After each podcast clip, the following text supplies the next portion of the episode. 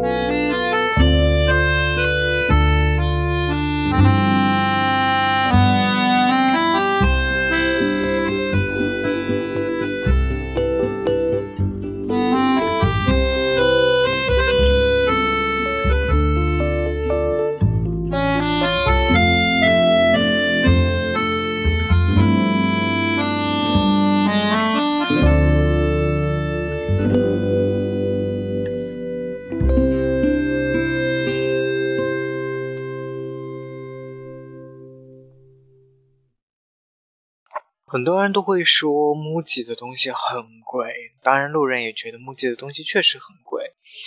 但是大家换一个角度去想，木吉的东西值不值这个钱？我觉得值不值这个钱是需要通过对比得到的。啊，现在有很多的这种商店，啊，很多品牌店都会去模仿木吉。我可以简单的给大家说几个。我记得曾经在成都有一家店叫鹿岛，嗯，这个里面的东西呢，嗯，模仿的全部都是无印良品当中的，包括它的这个，呃，这个叫懒人枕，还有这个，呃，内搭的这种 T 恤啊，或者是一些很简约简单的这种素色的长裤啊。或者是外套啊之类的，呃，它的价格给的非常非常的低，好像一条裤子可以卖到四十九块钱。那其实跟 MUJI 比起来，确实便宜了很多，但是质量却是完全不如 MUJI 的。那我再给大家举个例子，就是这个，嗯，这个这个最近好像有一个牌子很火。真的是每走几步，你都可以看到这样一家店，叫做优品创。哎，哦，我有点忘了这个名字，好像是名创优品。哦，对，好像叫是名名创优品。当然我没有进过这家店，但我能够大概能够猜到，它也是呃，跟类似跟 MUJI 这样一样的这种差不多的啊这种商品。当然，它走的是一个很低价的路线。我觉得大家也可以去拭目以待，看一下这个品牌，它做出来的东西是不是能够真的跟木吉啊相提并论？所以有时候我会觉得木吉的东西确实一分价钱一分货。嗯，它虽然贵，但是可能真的是经久耐用。